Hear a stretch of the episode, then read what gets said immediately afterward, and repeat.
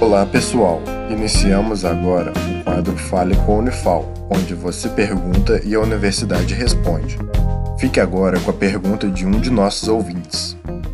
Oi, eu sou o Lucas aqui de Alfenas e eu queria saber como lidar com a depressão em idosos causada pela invalidez. Seguimos então a resposta. Sou o professor Armando da Faculdade de Medicina da Unifal, Departamento de Psiquiatria Primeiramente, a grande questão da terceira idade é a solidão. Né?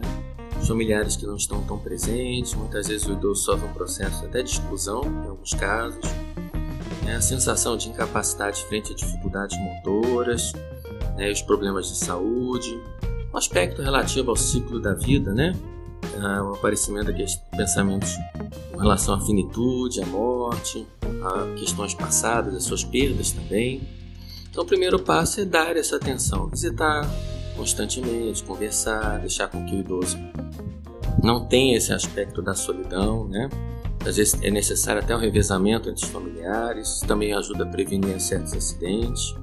O lazer, né? Essa rotina de ficar em casa, não agora, né? questão do Covid, mas planejar atividades com o idoso, procurar certos passeios, jantares, quebrar essa rotina do idoso apesar de alguns problemas físicos, permitir que ele se ocupe com pequenas funções do dia a dia, que tragam algum prazer para ele. É interessante também que você ensine novas tarefas, né, que ele aprenda, tenha novos objetivos, como um instrumento, uma língua, um artesanato. Mais importante do que tudo são os grupos, né? nossos vínculos são muito importantes. É importante reforçar esses aspectos, como a gente vê, por exemplo, em grupos da terceira idade. Né?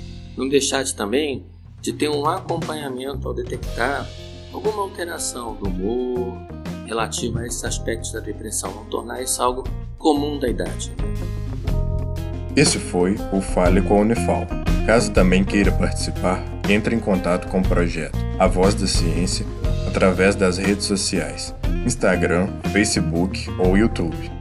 Sua dúvida é sempre bem-vinda.